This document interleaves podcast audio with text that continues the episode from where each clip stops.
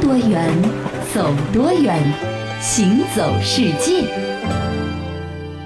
行走世界，大家好，我是一轮各。位好，嗯我是贾云。现在这个天儿啊，虽然说有的时候还可能会骤然之间温度下探啊，对但是我觉得趋势呢是越来越暖和了。对呀、那到了越来越暖和的时候呢，其实我这个人啊就特别爱吃嘛，嗯所以我就觉得啊，这个季节有很多的新鲜的水果就会不断的开始上市了。在我印象当中，水果一般都是秋天集中上市的。这个季节会有一些什么样的水果？嗯呃，你就比很如喜说一欢些热带的水果啊，啊，因为现在那个地方就已经开始热起来了嘛。嗯嗯啊，比如说榴莲，哦，这个哎榴莲真的是喜欢的人吧，喜欢的要命；嗯不喜欢的人吧，讨厌的要命。对，呃，一般呢，讨厌的人呢，其实就是不喜欢榴莲的那个味道嘛，是觉啊得那个味道有点臭。但是喜欢的人呢，其实就是看中了它的口感。对还有一个呢，其实就是榴莲和臭豆腐的原理是一样的，就是对啊猛猛侧切切像。子哎，而且榴莲的这个水果虽然说称为水果，但是它的这个口感，我觉得更接近于食物，比如哎说那种面包，就很是厚对吧哎很厚实，是然后它也不解渴，但是能够让你有一种饱腹感啊。是那说到榴莲呢，很多人可能不知道啊，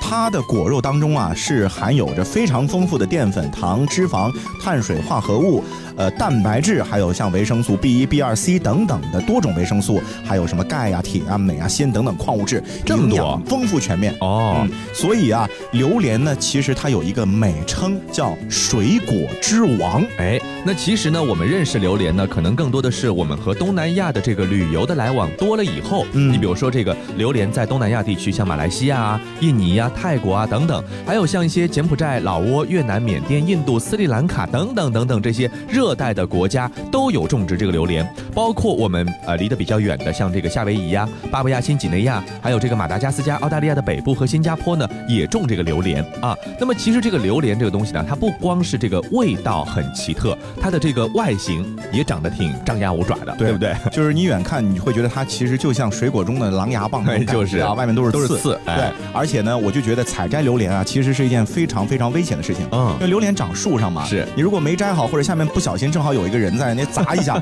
这真的出事故疼死我跟你了讲对不对对啊。那关于榴莲这种果实啊，它还有一个颇具传奇色彩的诞生记。在很久很久以前，有一个国王非常宠爱他那年轻貌美的王后，然而王后却嫌国王又胖又丑，对他是敬而远之，能躲就躲。国王为此非常苦恼。为了得到王后的爱，他决定去请教一位住在山上的神仙。神仙对国王说你去找十二桶牛奶、一个恐龙蛋和一朵七色花来，我自然就会让你和你的王后爱的逆是风儿，卧是沙，缠缠绵绵绕天涯。：“国王听完之后如获至宝，立即启程回国，召集全国人民帮他找那三样东西。”过了几天，人们给国王送来了十二桶牛奶和一只恐龙蛋，可就是找不到七色花。国王看着面前的牛奶和恐龙蛋，发起愁来。这十二桶牛奶是收集齐了，恐龙蛋也找到了，但是那朵七色花究竟该到哪里去找呢？正在他一筹莫展、苦思冥想之时，出现一只小精灵。他对国王说我知道那朵花在哪里，花仙子把它戴在了头上，跟我来吧。：“小精灵带着国王来到了一片森林中，发现花仙子正在睡觉。小精灵就悄悄地摘下那朵花，递给了国王。国王带着这三样东西，连夜就赶到了神仙那里。只见神仙拿起蛋，用魔法把牛奶全都灌到了蛋里，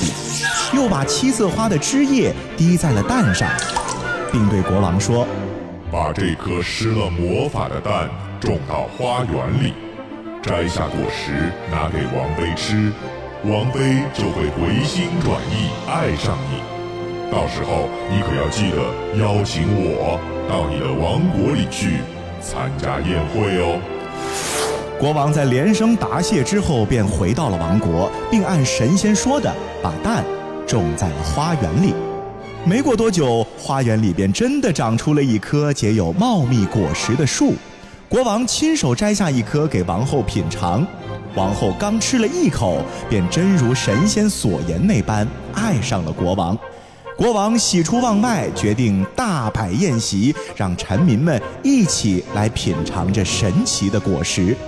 可这糊涂的国王居然因为太过兴奋，把和神仙定下的约定忘到了九霄云外，没有去邀请神仙来参加宴会。神仙知道后大发雷霆，这个言而无信的国王，得让他尝尝失信于人的代价。于是，在宴会当天，神仙就把那甜美可口的果实变成了一个个长满尖刺、气味难闻的臭东西，导致宴会无法进行。这长满尖刺、气味难闻的臭东西，后来就成为了我们现在吃的榴莲了。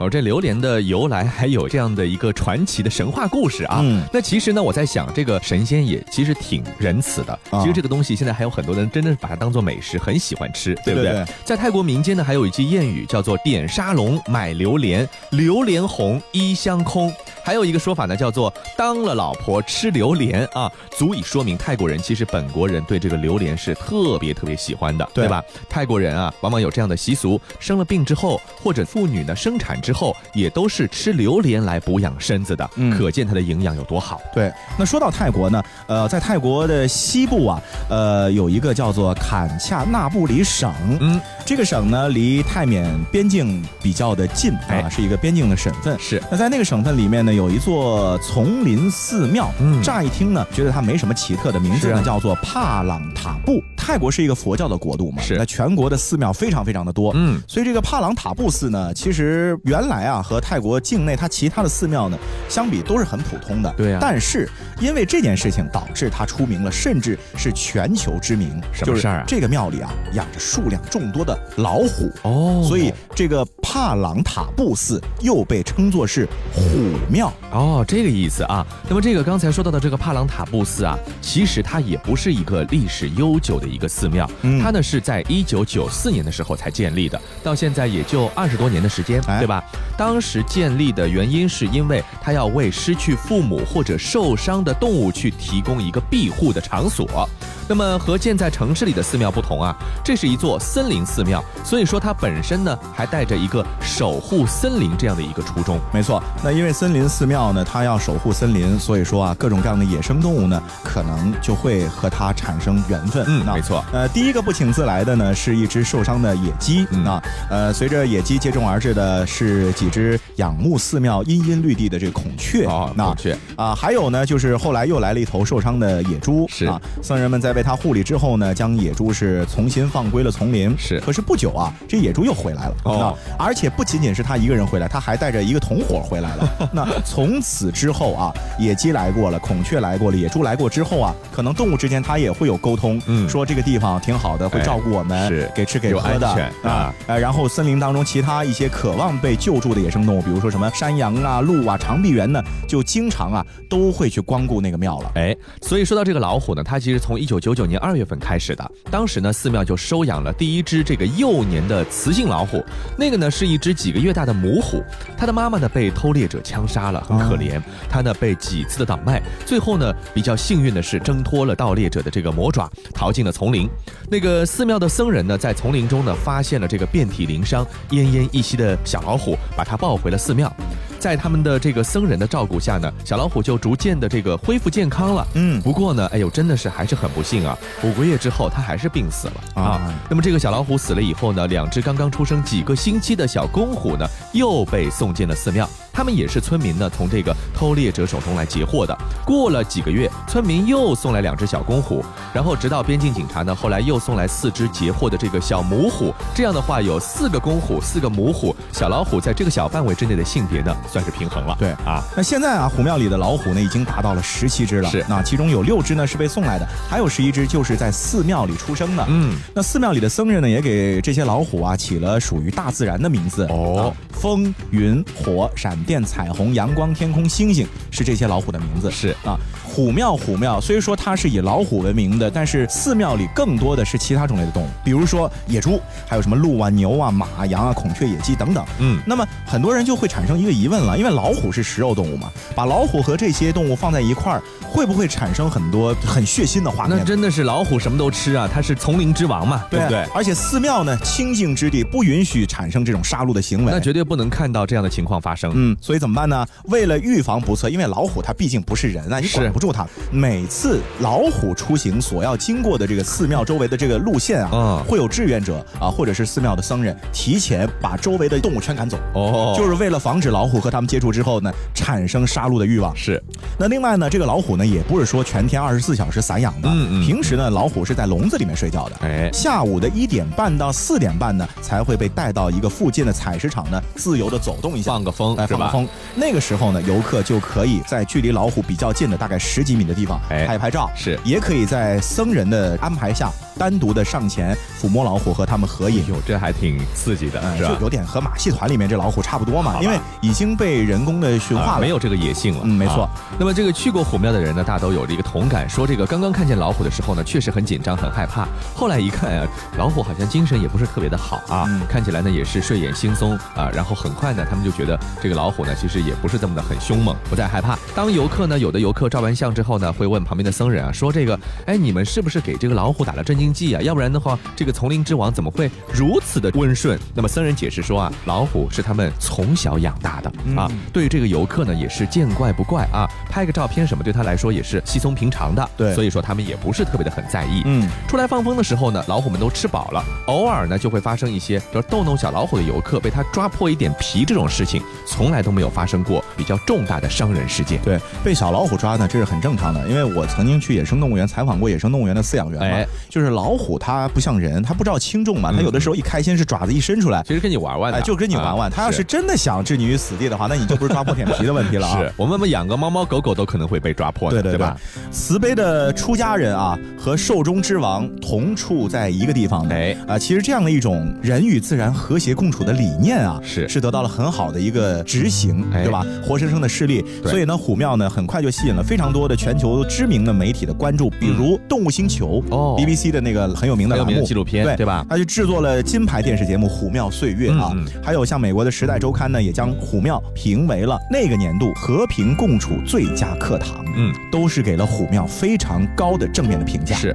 那么现在呢，你如果去虎庙的话呢，它这个游客数量已经很多了啊。这个门票呢，在泰国来说是最贵的一个门票了，嗯大概是多少钱呢？这个我算了一下，大概折合人民币大概是六十块钱左右。哦那对我们来说好像还还还差不多还比较正常，对不对？啊那虎庙的名气呢是越来越大了啊，那很多人呢就会有这个疑问了，就是老虎它越来越多，那你寺庙有一天如果容纳不下该怎么办呢？还有人说，这个老虎本身就属于大自然，应该把它放回去啊，嗯对吧？那虎庙的负责人呢是这么说的，呃，有一些的老虎呢，其实它已经失去了野外的生存能力了，嗯，所以说如果把它放回自然的话呢，等于就是判它死刑了。嗯就是它没法自己独立生活了。对，那现在的计划是这样的，就是说让在寺庙出生的新一代的小虎啊，啊，逐步的训练它这个野化，适应野外的生存环境，放回去。对，然后那些放不回去的呢，呃，他们就计划在这个虎庙周围的森林里面啊，开十二英亩的地方，嗯然后呢，周边啊挖上八米宽、六米深的这个水沟，然后这一片相当于孤岛的地方呢，以后就是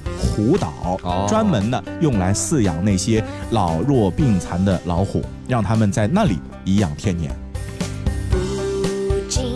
历风雨，怎能有传奇？我会在这里等着你。你要去哪里？跟我没关系，我就要和你在一起。昨天已经过去，明天还要继续。现在我们必须在一起。你起床惹我生气，午饭我不理你，晚上抱在一起。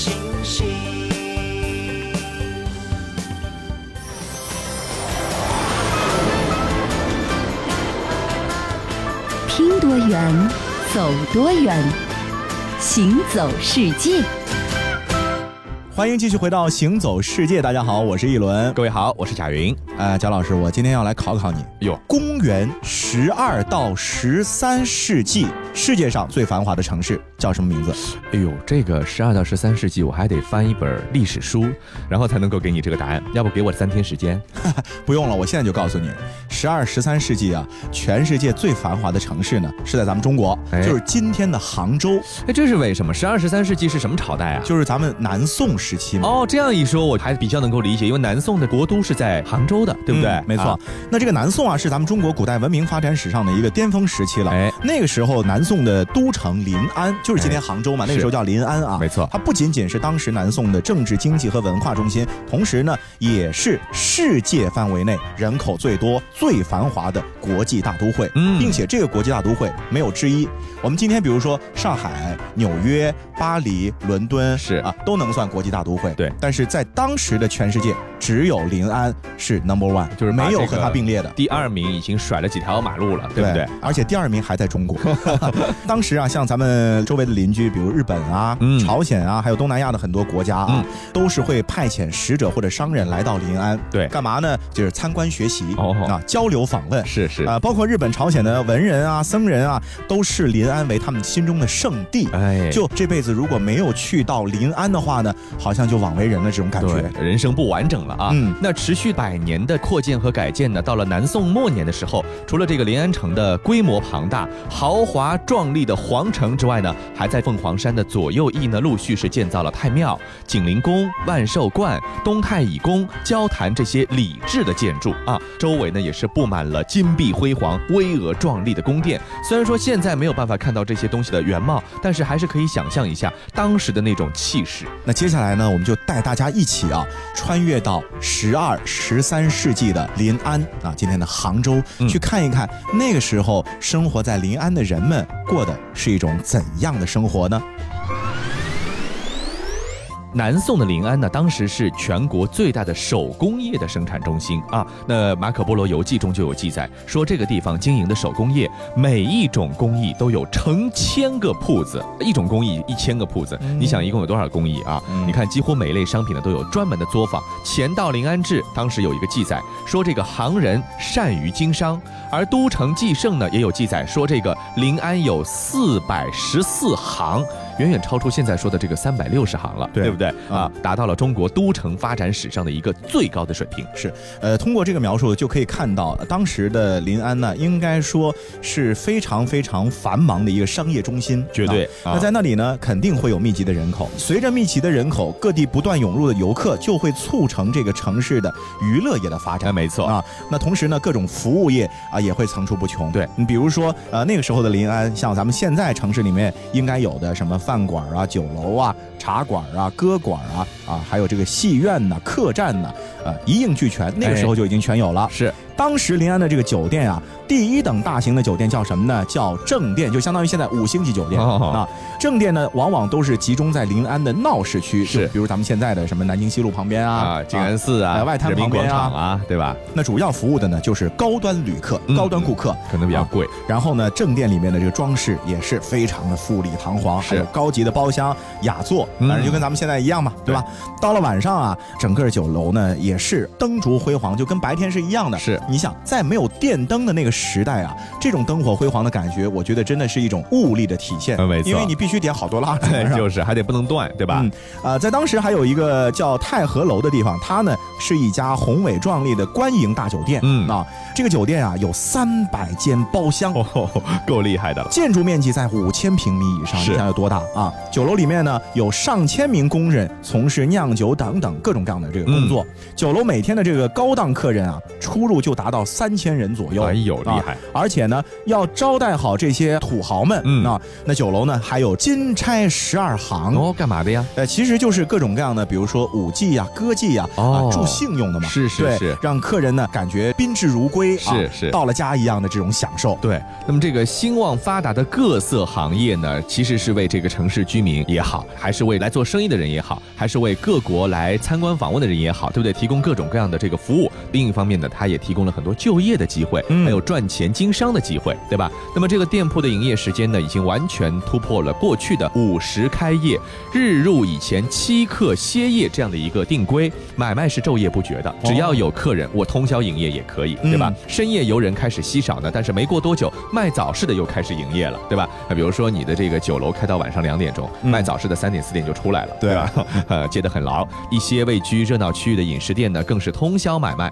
顾客呢也是这个络绎不绝啊。对，就好像咱们现在啊，很多营业的这个二十四小时饮食店一样。对，没错。只不过咱们现在这二十四小时，也就是最近这十年的产物吧。对你想那个时候南宋就已经有通宵营业几店铺百了年前就已经开始了啊！嗯，因为商店非常的多啊，嗯所以竞争也非常的激烈。哦那，那为了能够求得生存和发展，怎么办呢？你必须来提高你服务的内容和质量。是那是，比如说啊，有一些大的店铺，它不仅经营的品种很多，而且呢还注重季节时令的变化。嗯，比如茶楼，冬天的话呢，就会卖七宝擂茶呀、葱茶这些适宜在冬季饮用的茶。哎，到了夏天呢，就会卖什么雪泡梅花酒啊这种夏天适宜饮用的这个饮料。是那呃还会请一些的艺人，在他们的这个茶楼里面干嘛呢？讲史或者说书。嗯就跟咱们现在在茶楼里面，你比如说听个评弹啊，听个相声啊，对对对呃，听个戏曲啊，差不多的这个是意思是。而且啊，它还有私人定制服务。哦，就是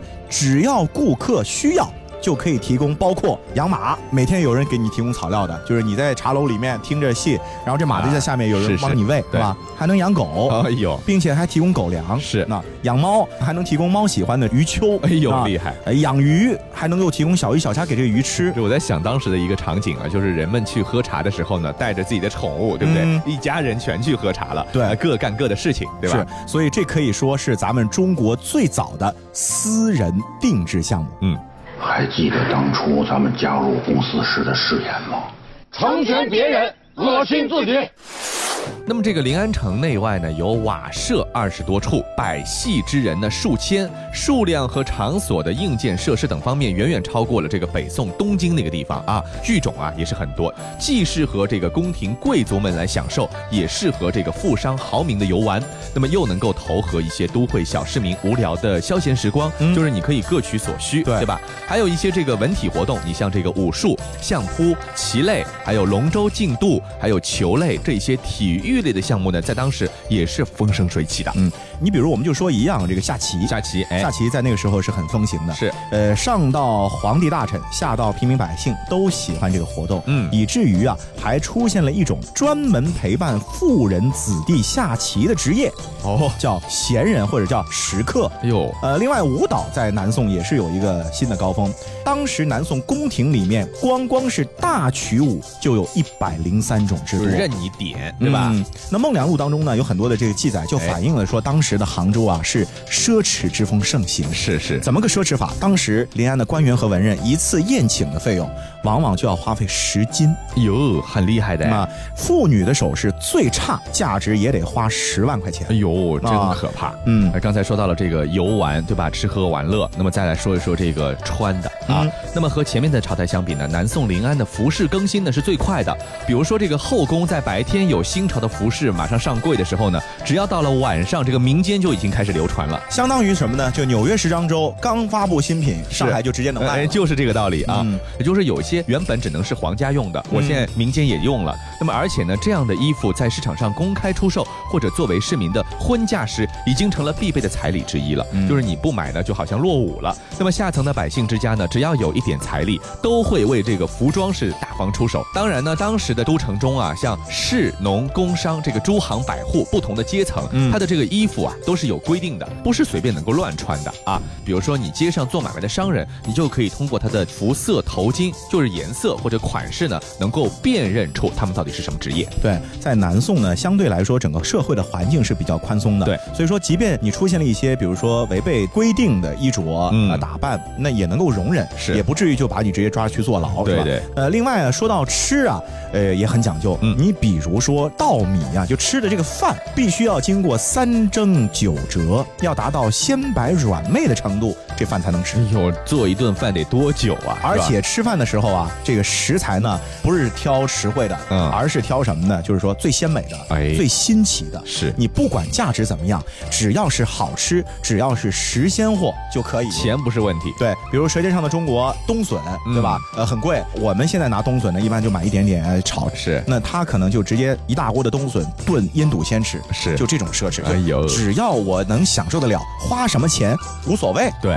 说完了吃，咱们再来说一下住房嗯啊。宋朝对官员百姓的住房呢是有着规定的，不是有身份的官员的话呢，你是不能够建造门屋的、哦啊。同时，如果你不是公事四官，是不能够彩绘碉楼的哦啊，这样的意哎思，，就是说你必须住的比较朴素简朴一点点嗯嗯嗯啊。但是啊，这些规定在临安其实也是一纸空文，规定归规定，大家做呢还是要根据自己喜欢的做。怎么奢侈怎么来。，对，普通老百姓家里，你就稍微有点存款的，那啊你一定是要用很大的手笔去修饰你这个门窗的，因为门窗就是脸嗯门面同时呢，购买家具啊也是很考究。是那普通百姓都是这样，富人就更加是一掷千金了。哎，你比如说家里的家具用什么木头？用热带地区运来的沉香木来做。这个现在你买一串这个沉香木的串串都已经很贵对了，，那个时候对不对，直接就一棵树啊，这木头砍下来直接做。不过家里那味道肯定很香就是对吧？瓷砖啊，它哎不是这普通瓷砖，嗯它上面要镶银片。哎呦，啊这个工艺水平应该很高，而且当时的这个瓷砖不像现在可以批量化生产。对呀、都不是手。工做的，是包括屋顶的这个瓦啊它不是普通的青瓦，是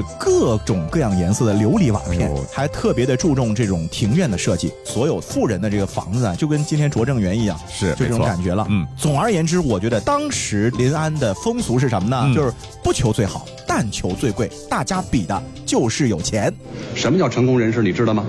成功人士就是买什么东西都买最贵的，不买最好的。所以我们做房地产的口号就是：不求最好，但求最贵。那么与此同时呢，当时这个旅游之风呢，也在临安呢兴盛了起来。我已经不满足于看看家里、看看街上了，对不对？嗯我得去游山玩水。那你看临安在哪里？就是现在的杭州。嗯杭州多美啊！杭州有西湖嘛？哎，就是啊，临安城西边的西湖呢，经过历朝历代不断的整修，逐渐的充实。如果你有钱，你在西湖边上造一栋房子，那一定是非常非常的有品位，就跟对吧咱们现在上海啊，就黄浦江旁边买一栋房子，江景房上个是不是厕所都能够看着黄浦 江，哎呦，这感觉多好啊，对是吧？所以我们用大文豪苏东坡的两句诗来形容当时的临安的西湖风景区呢，我觉得很合适，叫什么呢？若把西湖比西子，淡妆浓抹总相宜。没。错，所以我们刚刚啊，通过了长篇累牍的描述，你能够感受到，就是临安呢，其实是一种现代社会的雏形。嗯，可是呢，它只繁华了很短暂的时间，对可能就是大概一百多年的时间，对后来就灭了。为什么呢？就是因为啊，居安呢，你得思危。他没思维，所以说我们现在呢，虽然说生活条件越来越好了，对不对啊？呃，别老是追求物质上的享受，对对也对得追求一些精神世界的一个满足和充实。好了，那这期的节目到这里就和各位说再见了。我是一轮，我是贾云，感谢您的收听，我们下期再见。早就遗失了你，却没遗忘。最初它最美的心跳脉搏，你微笑的眼眸，像梦境中的萤火，写满了有多爱我。可惜时光河流冲散你